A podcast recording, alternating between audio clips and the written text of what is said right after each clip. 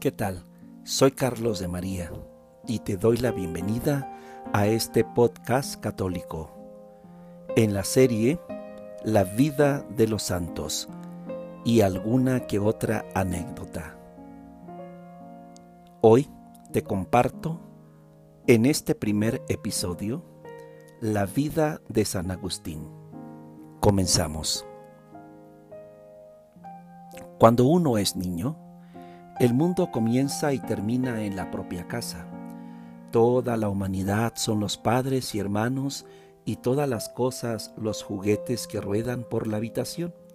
Más tarde se descubre la calle, la ciudad, el colegio, los mil rostros humanos que improvisan muecas inesperadas. Resulta que el mundo es tan grande que no se puede abarcar con las manos y los hombres y mujeres formarían una fila tan larga como incontable. ¿Quién se atrevería a hacer la lista con los nombres de los seres humanos que han pisado esta tierra nuestra? Imposible. Desde luego, sin embargo, algunos han salido del anonimato y aparecen con letra mayúscula. Son los hombres y mujeres de todos los tiempos y todos los pueblos que todavía están vivos. Vivos porque no están arrojados en el pozo del olvido se presenta así la historia como una grandiosa cabalgata humana, como un río generoso que ha ido rehogando en su caudal los hechos más importantes de cada época. El arte, la guerra, el amor y el odio han ido trenzando eso que llamamos el argumento de la vida. Detrás de cada acción realizada, de cada discurso pronunciado y de cada palabra escrita, el corazón y la mano del hombre. Quedarse en el frío relato de los acontecimientos o enredarse en fechas es insuficiente y fatigoso. Leer el corazón de los maestros de ayer y de siempre es abrir el libro que nos enseña el oficio de vivir con dignidad. La distancia histórica se acorta cuando estamos ante hombres o mujeres fascinantes. Todos nacemos envueltos en una geografía y enmarcados en una familia, un paisaje, una tierra y unos rostros. Por eso es obligado citar nombres y marcar unos puntos en un mapa determinado. Agustín fue africano, y África es un continente misterioso, noble y dolorido. El sol salvaje sobre la arena muerta del desierto no lo es todo. África también es mar, suelo fértil, trigales dorados y bosques de olivos. África fue el primer granero de Roma. A mediados del siglo IV, del siglo IV, África estaba bajo el dominio de Roma.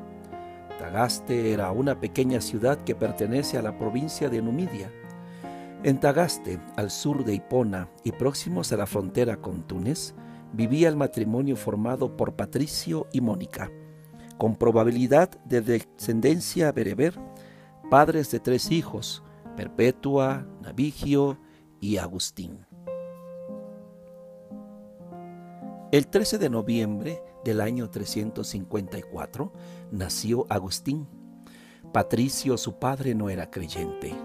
Mónica, sin embargo, la madre, una mujer cristiana que desde los primeros años se propuso ser también catequista de sus hijos y de su marido. De hecho, Patricio recibió el bautismo antes de morir. La escuela comenzaba a los siete años. Los maestros enseñaban la lectura, el cálculo y la escritura instalándose en los pórticos, debajo de un cobertizo y a veces al aire libre. Agustín parecía un niño despierto, agudo e ingenioso, con las ventanas de la curiosidad muy abiertas y sintiendo ese pellizco que lleva a buscar la novedad y lo prohibido.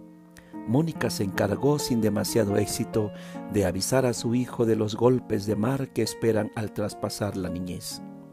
Cuando tenía unos once años, Agustín se trasladó a estudiar a Madaura. Las posibilidades de esa ciudad eran mayores que las ofrecidas por Tagaste. En Madaura se podían cursar gramática, retórica y estudios universitarios. Que nadie piense en un Agustín amante de los libros, desconocedor de la calle y sumiso a las orientaciones de sus profesores.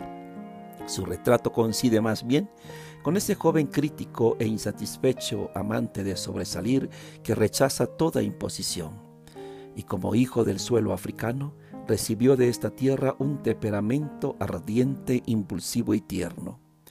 Los hijos de familias acomodadas o los estudiantes mejor dotados concluían su formación en Cartago, primera ciudad de África y segunda de todo el imperio romano en competencia con Alejandría. Patricio y Mónica no escatimaron esfuerzos por llevar adelante la educación de Agustín, a pesar de que la posición económica familiar solo correspondía a la de un modesto funcionario municipal. Decir Cartago es decir esplendor, refinamiento en la cultura, fiestas. Agustín viajó allí a los 16 años y sintió el asombro de tanto lujo y tantas diversiones. La ciudad, con el auditorio para los espectáculos musicales, el teatro y las grandiosas termas, desbordaba a cualquier joven. Mucho más Agustín, número uno en la escuela de retórica ligeramente embarado, que disfrutaba de su vanidad y su libertad por igual. Agustín, aunque aficionado al teatro, no quiso ser espectador y se propuso probarlo todo. Para él, vivir era amar, buscar, soñar, ensayar la libertad. En el grupo de sus amigos se presume a veces de quien es más atrevido. Gozaba así de mayor popularidad quien era capaz de contar las aventuras más audaces. Por eso, se caía con frecuencia en la exageración, cualquier cosa menos pasar por estrecho e inexperto. Mientras Patricio prepara el futuro de Agustín como orador brillante en los tribunales y Mónica contempla en ascuas aquellos años que su hijo vive sin freno y desde luego alejado de lo religioso, sin Dios. Cartago supuso para el joven Agustín romper con todas las ataduras la, familia quedaba a 100 kilómetros y todavía a mayor distancia los buenos consejos de Mónica, su madre. Por aquella época, cuenta el mismo Agustín en su libro titulado Confesiones, todavía no amaba, pero deseaba amar. Buscaba amar y ser amado. La historia íntima de los hombres no varía. El amor es la sintonía de la vida humana. Cuando descubres el amor como hoguera que calienta tu mundo interior y como llamada que te invita al encuentro, amar y ser amado se convierten en el centro de gravedad de tu vida. Orientar el amor es tanto como situar adecuadamente la brújula del viaje más importante. Entre los libros que cayeron en manos de Agustín, uno le produjo una fuerte sacudida. Se titulaba Hortensio y su autor era el escritor latino Cicerón. Despertó en Agustín el hambre de la verdadera sabiduría. Aquella literatura fue una provocación para buscar sin descanso la verdad. ¿Dónde encontrarla? No dudó en abrir la Biblia. Su lectura le resultó insoportable e incómoda porque la palabra de Dios, aunque sublime, es semilla que prende únicamente en la tierra de los pequeños y sencillos. Agustín, hinchado de orgullo, dejó de lado la Biblia y ensayó otros caminos. Ya entonces existía un amplio catálogo de sectas que ofrecían machaconamente su mensaje. África presentaba tantos bosques de olivares como de sectas, maniqueos, donatistas hombres delirantes de palabra fácil, mitad filósofos y mitad predicadores. Sus palabras eran las más de las veces pura falsedad. De estas vaciedades se alimentaba Agustín. Por entonces ya estaba tocado interiormente y Dios hacía su ronda cerca de aquel estudiante de Cartago. Con las manos llenas de preguntas corría ciego de un lugar para otro. Mónica, ya viuda, acompañaba a su hijo entre lágrimas y rezos. Rezos, oraciones prolongadas con muchas, muchas lágrimas. Una madre nunca levanta los ojos de su hijo, sobre todo si le ve envuelto en la oscuridad, y nunca deja que se muera la esperanza. Agustín, con veintipocos años en el cuerpo, sintió el tirón de la mujer. Ya se sabe, un día aparece con fuerza la llamada del otro sexo y el corazón grita como una fiera herida. Asomó a sus ojos la alegría de estar enamorado y convivió con una mujer a quien guardó fidelidad. Sintió el estremecimiento de ver florecida su carne al tener un hijo entre los brazos que recibió el nombre de Adeodato, dado por Dios su significado. La aventura inquieta de Agustín le llevó a aficionarse a la astrología y los horóscopos. Empachado de dudas con la tensión de un corso en primavera, llamaba a las puertas de las ciencias humanas buscando encontrar respuestas que saciaran su, gran hambre de verdad. En aquellos años de vuelta a Tagaste, volvió a encontrarse con un compañero de infancia. Surgió así una amistad entrañable que se anudó todavía más, porque enfermó seriamente el amigo. Hacer junto a otra persona la travesía del dolor es sin duda una de las experiencias humanas más ricas. La enfermedad se agravó y la muerte le arrebató bruscamente al amigo. El corazón de Agustín se ensombrece de angustia y de soledad. Sintió un vacío profundo. Todo lo que había compartido con él se convirtió en un tormento insufrible. Solo hallaba la compañía de las lágrimas. Era preferible la muerte a no poder soportar la ausencia del amigo pero la muerte era también odiada porque le había arrebatado brutalmente la mitad de su alma. La ciudad de Tagaste, con sus calles y plazas, le hablaba de su amigo constantemente. Vivía en aquella casa, aquí nos reuníamos, este era el paseo que frecuentábamos. Siempre tuve la impresión de que mi alma y la suya eran un alma sola en dos cuerpos. Por eso la vida me resultaba terrible. La pérdida de la vida de los muertos viene a significar la muerte de los vivos, confiesa Agustín. Es sin duda una de las páginas más bellas que se ha escrito sobre la amistad. Otra vez en Cartago. El vacío del amigo muerto solo pudo llenarlo el encuentro con otros nuevos amigos en la capital de África se dedicó incesantemente al estudio y a escribir algunas obras. Entre sus compañeros de tertulias filosóficas había algunos que pertenecían a la secta de los maniqueos. El maniqueísmo era una religión oriental que establecía la existencia de dos principios eternos, iguales y opuestos, el bien y el mal, el espíritu y la materia, la luz y las tinieblas. El mundo y la creación tienen su origen en el mal. Por eso todas las cosas materiales las juzgaban malas o por lo menos impuras. Esta filosofía de los dos principios fue seguida durante años por Agustín, que intentaba encontrar explicación al problema del mal. Además, le habían hablado de un obispo maniqueo llamado Fausto, como hombre de inteligencia penetrante y buen decir. Agustín, que estaba haciendo un camino largo y dramático para hallar la verdad, esperó a Fausto ansiosamente. Podía descubrirle la luz que le sacara de aquel túnel interminable de dudas. La entrevista, sin embargo, fue un fracaso. Quizá Agustín había hinchado sus expectativas o que ya estaba saturado de discursos. La verdad es más sencilla y limpia, no necesita estar envuelta en palabras maquilladas de sorpresa en sorpresa y de decepción en decepción, Agustín se siente peregrino sin rumbo. Así, un día y otro día, viendo que el calendario no se vislumbra la fecha de la luz y con la sensación de estar ante una montaña de preguntas. Algo así como el náufrago que se ve en alta mar y no sabe a qué agarrarse.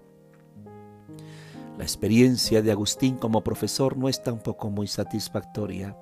Tropieza con la pereza y el desinterés de los alumnos. Decide, aconsejado por algunos amigos, viajar a Roma. Había oído decir que los jóvenes romanos eran más disciplinados y responsables en las clases. En Roma sería más fácil conseguir una situación económica y social estable. De este modo decide embarcar hacia Italia. Para justificar el viaje, inventa razones que su madre naturalmente no entiende. Cuando se entera de su partida, Mónica llora apenada. Ya en Roma, Agustín enferma hasta el punto de ver próxima la sombra de la muerte. supera la enfermedad y continúa frecuentando como oyente las reuniones de los maniqueos. Se iba enfriando su fervor por el grupo y borrando toda esperanza de hallar en aquella doctrina la verdad buscada. Por otra parte, comprueba que los estudiantes de Roma también son amigos de la picaresca. Dejar sin pagar a un maestro y abandonar el aula era una práctica bastante común. Hay que reconocer que en la capital del imperio no le van bien las cosas a Agustín. Interiormente confuso, profesionalmente al borde del fracaso y decepcionado de la filosofía maniquea. Tampoco Roma le ofrece la seguridad que necesitaba. Tenía que atender las necesidades materiales de una familia. Un día se entera de que en Milán está sin cubrir una cátedra de retórica. La candidatura de Agustín es aceptada y se reúne en Milán con su madre Mónica, la madre de su hijo y Adeodato. También se unirán algunos de sus mejores amigos, compañeros de camino y de inquietudes. El obispo de Milán era Ambrosio, una figura muy interesante. Hijo de un alto funcionario de la corte, ocupó el cargo de gobernador de la ciudad. Más tarde fue consagrado obispo, hombre sabio, prudente y justo. Había hecho los estudios de retórica, de filosofía, de derecho y de historia. Cuando predicaba, allí estaba Agustín pendiente de su palabra. Se sentía atraído por la personalidad del obispo más que por su doctrina. Después de la primera entrevista de Agustín con Ambrosio, comenzó entre los dos una relación de confianza. El obispo le acogió paternalmente, se interesó por su vida y su actividad, conversaron sin prisas una y otra vez. Un día le confesó la decisión de abandonar el maniqueísmo. Mónica estaba mientras tanto segura de ver a su hijo bautizado. En la larga peregrinación a la verdad ya solo quedaban por cubrir las últimas etapas. Agustín, nacido para amar, buscador insatisfecho, va terminando su desierto. Descubre que Dios es la tierra prometida, el descanso del hombre. Nos hiciste, Señor, para ti, y nuestro corazón está inquieto hasta que descanse en ti. Dios se había cruzado en su camino. Algunos otros amigos andaban también hambrientos de felicidad. Decidieron vivir juntos, huir del ruido de la gran ciudad y poner en común sus bienes de modo que todo fuera de todos. El plan se descartó porque en el grupo había personas casadas. Tenía que abrirse el proyecto también a las mujeres y no todas estaban dispuestas a embarcarse en aquella aventura. El alma de Agustín se libraban las últimas batallas. A través de la interioridad, de los amigos y de la lectura de la Biblia, se va acercando a Dios. El ejemplo de algunos convertidos y algunos monjes le arrastra. Agustín no es un gigante y tampoco una muralla. Se ve desarmado, había que limpiar el corazón cribando el amor de egoísmos, romper las cadenas del pasado y rendirse ante la voz de la propia conciencia. Ya no se trataba de seguir barajando argumentos filosóficos ni de luchar cuerpo a cuerpo contra nadie. La invitación a la conversión le había entrado como una espada en las entrañas. Dios había esperado 32 años.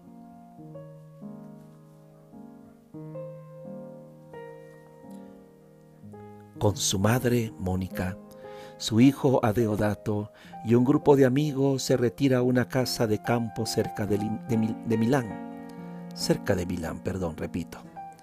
Se retira a una casa de campo cerca de Milán, al pie de los Alpes. Allí cubrieron Agustín y a sus amigos el último tramo de preparación antes del bautismo. La finca se llamaba Casiciaco y el calendario marcaba el año 386. Mónica hacía de madre del grupo, atenta a todas las necesidades y comunicándoles mansamente su experiencia de fe. Aquella mujer iba por delante en el seguimiento de Jesucristo. Casiciaco, con Agustín al frente, no era un círculo de intelectuales que se pasaban las horas enfrascados en los libros. Se trataba más bien de un grupo de amigos unidos por la búsqueda en común de Dios en Casiciaco fue como un retiro, de esos que seguramente algunos de ustedes, queridos oyentes, habrán tenido. Siquiera de un fin de semana donde nos hemos encontrado con Dios, o mejor dicho, donde Dios nos ha cambiado la vida. Ahí todo se compartía. Lo mismo las tareas del campo y de la casa que la oración o las lecturas. El estudio, el trabado manual, la oración y el diálogo llenan cada jornada. Va abriéndose la noche hacia el día, la verdad, la belleza, la felicidad, la paz tienen un nombre, Dios. No se convirtió Agustín a Dios, fue Dios quien convirtió a Agustín y le regaló un corazón nuevo.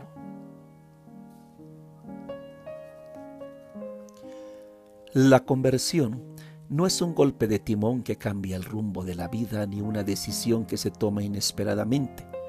Más bien, es el punto final de un proceso, la meta de una larga y dura carrera. La voluntad se resiste y pide plazos para el cambio. Decir mañana es decir nunca. El tirón final es un pulso con el pasado. La esclavitud hace que se pierda el gusto por la libertad. Hay que estrenar otra forma de vivir y esa novedad desde las raíces de uno mismo produce vértigo. El mundo interior de Agustín no es un mar en calma. Tiene que saltar a tierra firme. Cuenta este momento a través de un hermoso episodio con el que escenifica el punto culminante de su conversión. Me hallaba aturdido. Caí derrumbado a los pies de una higuera. No recuerdo los detalles del cómo. Solté las riendas de mis lágrimas y se desbordaron los ríos de mis ojos. ¿Hasta cuándo voy a seguir diciendo mañana, mañana? ¿Por qué no ahora mismo? De repente, oigo una voz que venía de la casa vecina. Una voz infantil repetía cantando, Toma y lee, toma y lee. No se trataba de un juego de niños, era Dios mismo quien me hablaba. Abrí la Biblia y leí el primer capítulo que encontré. No andéis en comilonas ni borracheras, no en impurezas, ni rivalidades, ni envidias, revestidos de nuestro Señor Jesucristo. Romanos capítulo 13, versículos 13 y 14. No quise leer más, ni era necesario. Al terminar la lectura de este pasaje, sentí como si una luz de seguridad hubiera cubierto mi corazón, borrando todas las tinieblas de mi duda. Le conté todo esto a mi amigo Alipio y a continuación fuimos a hablar con mi madre que se llenó de alegría. Mi madre, Mónica. Dios le había concedido más de lo que ella pedía entre sollozos. Este pasaje de su encuentro con Dios lo podemos encontrar, queridos hermanos, en el libro de San Agustín llamado Las Confesiones, en los apartados 8, 29 y 30. Continuando este relato, la conversión de Agustín hay que fecharla en el año 386. Pasados unos meses en el retiro de Casiciaco, volvió Agustín a Milán para iniciar la preparación al bautismo. También le acompañó su hermano Nebridio, su amigo Alipio y su hijo Adeodato, que tenía entonces 15 años. Tiene lugar el bautismo el 25 de abril del año 387, en la vigilia pascual de manos del obispo Ambrosio. Muere el Agustín atrapado en el maniqueísmo, intoxicado por el deseo de aplauso en los tribunales, y nace el Agustín convertido que va a intentar ser el primero en hacer vida propia el Evangelio de Jesús. Este mismo año, 387, regresó a Roma, desde donde él y sus amigos van a preparar el viaje de retorno a África para instalarse allí y comenzar una experiencia de vida común al servicio de Dios. El puerto marítimo de Roma era Ostia Tiberina, en la desembocadura del Tíber y a unos 20 kilómetros de la ciudad. Los barcos debían esperar tiempo favorable para hacer una travesía tranquila. Un día Agustín y a su madre se hallaban asomados a una ventana que daba al jardín de la casa donde estaban hospedados. Contemplaban el cielo del atardecer. Cuando cae la tarde, el sol calopa en rojo y besa el espejo del mar. Madre e hijo contemplan mudos el agua desnuda. La tarde está serena, acariciante, con luz clara y tibia. Conversaban juntos y se preguntaban cómo sería la vida futura inundados de una alegría inmensa y distinta. Sentían a Dios cerca, resbalando por sus venas. Mónica tocaba ya la esperanza cumplida de ver a su hijo convertido. A los 56 años de edad y 33 de la mía, cuenta Agustín, aquella alma fiel y piadosa quedó liberada de su cuerpo. Del libro de las confesiones, apartados 11 y 28. Mónica murió en Ostia el año 387. Posiblemente, por motivos políticos durante algún tiempo, se cortó el tráfico marítimo entre Ostia y Cartago. En los últimos meses del año 388, Agustín embarcó para África. Comenzó en Tagaste, su pueblo natal, junto con sus amigos y su hijo, un modo diferente de vida. Funda un monasterio y allí se dedica al estudio de la Biblia y a escribir algunos libros. Durante este tiempo muere Adeodato, a una edad todavía muy joven. Su padre hablará de él con tanto cariño como admiración. Unos años más tarde, recibe una llamada de Hipona, un funcionario público, buen cristiano y temeroso de Dios, quería conocerle. Hipona se llama hoy Bona o Anaba. Era entonces la segunda ciudad después de Cartago de aquella África del norte barroca y contradictoria. Como en el resto de las ciudades romanas del norte de África, en la ciudad se habla el latín. Regía la iglesia de Hipona el obispo Valerio.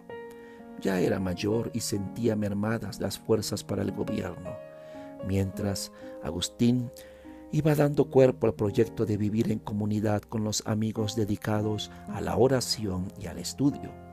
Pero un buen día, que el obispo hablaba a los fieles sobre la conveniencia de ordenar un sacerdote idóneo para aquella ciudad de Hipona, el pueblo aclamó a Agustín unánimemente. Los ojos de Agustín fueron un charco de lágrimas. No es que fuera un sentimental, es que veía sobre sus espaldas el gobierno de la iglesia. Por eso lloraba. Valerio, de origen griego, no muy suelto para hablar el latín, autorizó al nuevo sacerdote a predicar el Evangelio. La costumbre de la iglesia de África era otra. Solo el obispo dirigía la palabra al pueblo. No terminó aquí todo. El anciano obispo Valerio disfrutaba escuchando a Agustín. Era una delicia escuchar al sacerdote Agustín. Pensó inteligentemente que era buen candidato para cualquier lugar de África. Por eso, y por el temor de que se lo quitaran para alguna otra iglesia que no tuviera sacerdote, escribió al primado de Cartago, rogándole nombrase obispo auxiliar de Hipona a Agustín. El obispo Valerio consiguió su propósito y el año 396 fue consagrado obispo nuestro Agustín. Los planes de Agustín eran otros. Nunca había soñado ser sacerdote, y mucho menos obispo. La conversión, sin embargo, como toda vocación cristiana, no admite condiciones. Es firmar un talón en blanco. Cuando hay un a dónde ir, todo descanso es traición. A la muerte del obispo Valerio, Agustín es el nuevo obispo de Hipona. La predicación va a ser la primera de sus tareas. La predicación y el diálogo, no siempre sereno, con los enemigos de la iglesia. El donatismo y otras doctrinas dominan la historia del siglo IV en África. Algunos vendedores de engaños usaban la fuerza como argumento y amenazaban con la violencia a quienes se atrevían a dudar de sus discursos mucho más si lo hacían en controversia pública. Al mismo tiempo, las obras escritas de Agustín van conociéndose en ultramar y también el estilo de vida de su monasterio. De aquellos muros van saliendo sacerdotes y obispos para distintas iglesias. Los ciudadanos de Hipona eran principalmente agricultores, marineros y comerciantes. Hipona mira a la vez al mar y al continente. Agustín, cercano a todos, habla en sus sermones del trabajo cotidiano. Cita el hormigueo de la vida, las labores de la huerta y el proceso de elaboración del queso. Su predicación en la basílica es una conversación directa con los fieles. Los domingos se abrían las puertas de bronce del templo. Descansaban los artesanos, cerraban los tribunales y el teatro y el circo suspendían sus funciones. El obispo celebraba la Eucaristía para el pueblo. Liturgia viva, pausada, en la que la gente habla, participa, aplaude o manifiesta su desacuerdo. Durante los 34 años como obispo, la enseñanza de la palabra de Dios va a ser el primero y más importante de sus deberes. Por eso, se han conservado más de 500 sermones de Agustín. Cita la Biblia y al mismo tiempo recurre a proverbios populares. Después de la predicación, tiene lugar la oración universal y se llevan las ofrendas procesionalmente hasta el altar mientras el pueblo canta algunos salmos. Se presentan el pan, el vino, uvas, aceite, cereales. Observa Agustín en las confesiones que su madre nunca acudía a la celebración eucarística sin llevar alguna ofrenda entre sus manos. Los artistas presentan a Agustín revestido de ropas preciosas. El obispo de Hipona, sin embargo, nunca llevó capa, ni se vio envuelto en púrpura. Una túnica de lana blanca y unas sandalias cubrían su pequeña figura, porque parece ser no destacaba ni por su estatura ni por su salud física. Ser obispo de aquel tiempo obligaba a pisar la calle y a ser de juez imparcial en herencias familiares, derechos de propiedad. Cuestiones enrevesadas que hoy se, se deciden en los tribunales civiles. Agustín, que vive en comunidad con sus sacerdotes y otros clérigos, mira con envidia a quienes pueden dedicar más tiempo al estudio y al trabajo manual. Por la casa del obispo pasan viudas desamparadas, pedigüeños, jóvenes que consultan si han de alistarse en el ejército o que piden consejo antes del matrimonio. Otras veces solicitan interceda por los reos ante los jueces. La iglesia de África está dividida. Maniqueos, arrianos, donatistas, pelagianos y católicos se enfrentan en continuas discusiones. En Cartago, el año 411, se celebra una gran asamblea a la que asistieron casi 300 obispos católicos y otros tantos donatistas. Agustín, dialéctico y agudo, es la voz católica en estas controversias. Una ciudad portuaria como Hipona es inevitablemente lugar de paso. Además, el nombre de Agustín atraía a numerosos visitantes que deseaban conocerle y conversar con él. A la hora de la comida, con frecuencia se sientan huéspedes a su mesa. Era una oportunidad para hablar con el obispo y convivir por lo menos unas horas con aquella comunidad cada vez más conocida. De noche, a la luz de la lámpara de aceite, es el momento de sentarse a la mesa para despachar cartas, preparar la intervención en alguna asamblea de obispos o retomar el códice del libro que estaba escribiendo. Administrar los bienes de la iglesia era una de las funciones del obispo, tarea nada grata para Agustín, poco amante de ocuparse de nuevas edificaciones, de compras y de ventas. Llamaba a los pobres compañeros de pobreza y cuando celebraba el aniversario de su consagración episcopal les, les inventaba, perdón, les invitaba a un banquete. Como ya lo había hecho Ambrosio, obispo de Milán, mandó fundir los vasos sagrados para socorrer a los cautivos y a otros necesitados.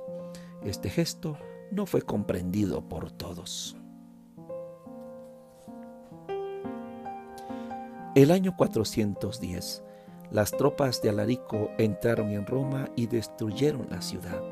Solo quedaron en pie las basílicas de San Pedro y San Pablo. El saqueo de Roma conmovió a todo el imperio. Los invasores no inquietaban mucho a África por la protección natural del mar. Más tarde, el 429, los bárbaros pasan de España a África, dejando en todas partes las huellas de la violencia. Agustín pastor de corazón inmenso, vive uno de los periodos más atormentados de la Iglesia y del imperio. África es un brasero de herejías y nada podía hacer para frenar aquellas turbas que sembraban la crueldad y la miseria.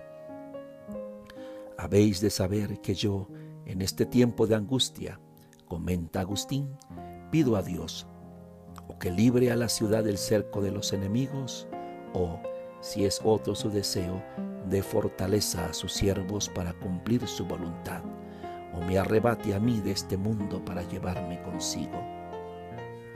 Desde la azotea de los años, con tanta humanidad a cuestas, Agustín ve caer el imperio de Roma y derrumbarse la arquitectura de su cuerpo. Antes de morir, quiso revisar y corregir los libros que, que él había dictado Pensaba que algunos de sus escritos podían estar teñidos con doctrinas de cuando se alimentaba con las migajas de un pan pobre. Despierta la memoria del pasado. Mandó copiar en grandes pergaminos los salmos de David, que invita a la penitencia y colocarlos sobre la pared de su habitación. Así los leía y oraba mientras esperaba la muerte, arropado en la esperanza. Había salido a su encuentro un Dios Padre que perdona y nos mira con ternura. El 28 de agosto del año 430, mientras entraba en Hipona los vándalos a las órdenes de Genserico, moría Agustín con tanta lucidez como plena madurez intelectual y espiritual.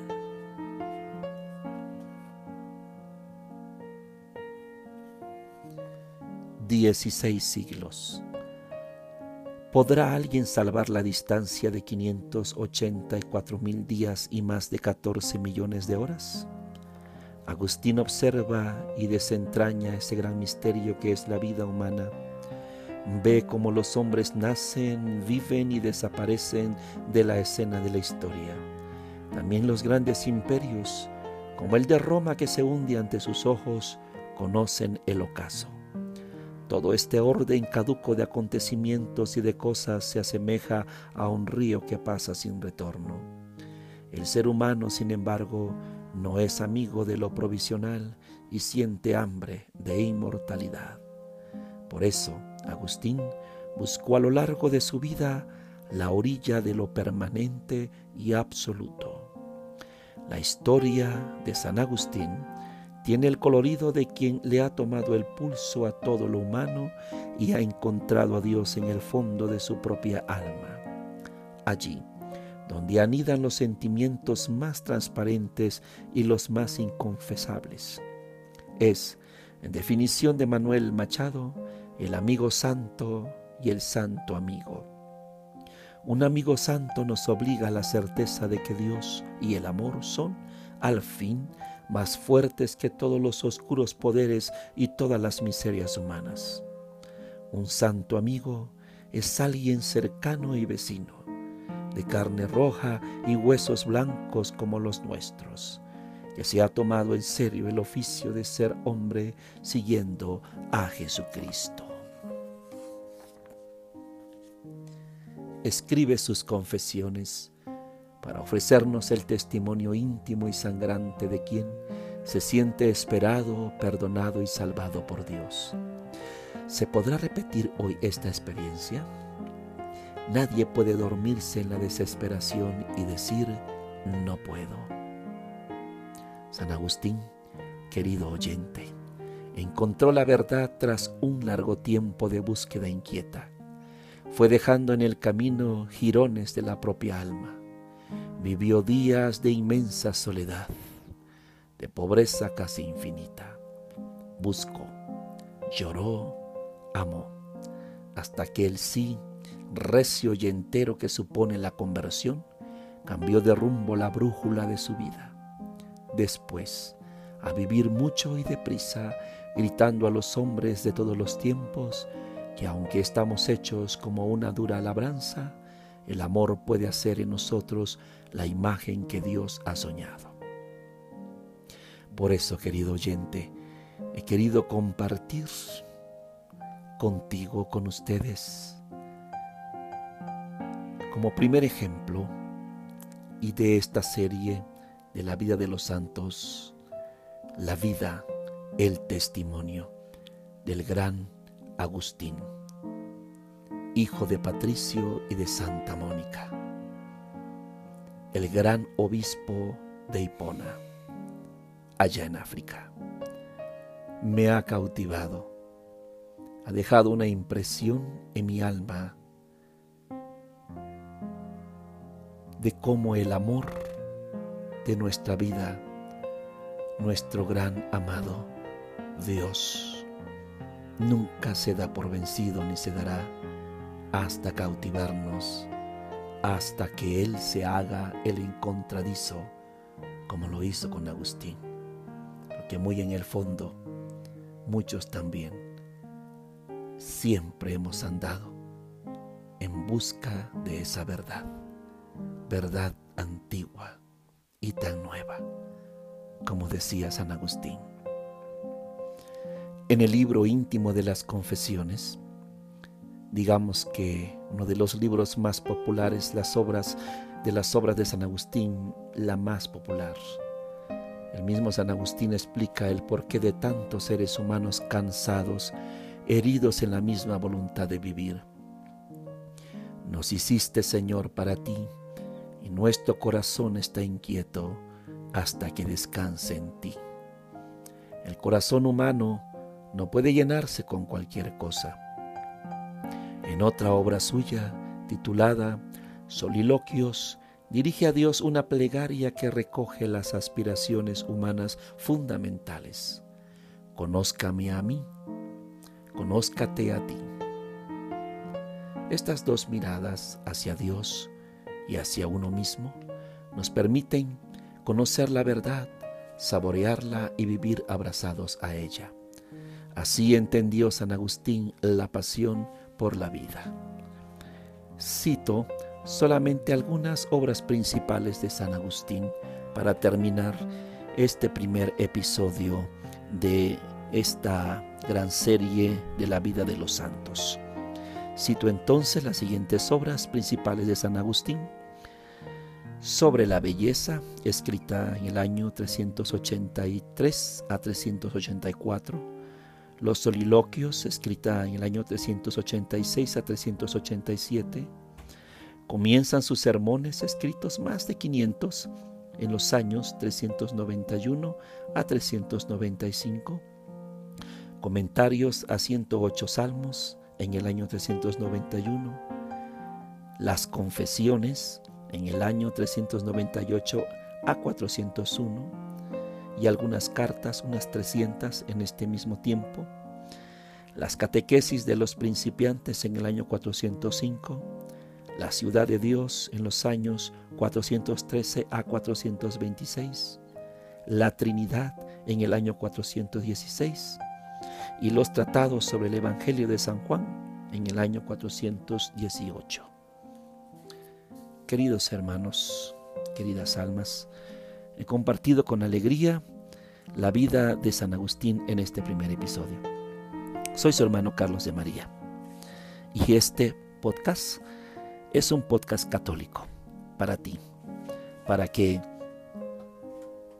puedas tú recibir estas grandes riquezas de nuestra Iglesia Católica, como lo es la vida y los testimonios y algunas anécdotas de nuestros santos, nuestros amigos, grandes ejemplos para alcanzar también nosotros eh, como meta la santidad. Puedes encontrarme en las redes sociales como Carlos de María, en el Facebook, en el YouTube, en el Instagram. Te invito a que me busques en las redes sociales. Nos escuchamos en una próxima emisión para degustar, para saborear, para que nuestro corazón vibre ante, ante algún otro ejemplo de vida santa, de algún otro santo o santa. Y espero que tu vida sea bendecida abundantemente. Que Dios te bendiga. Paz y bendición.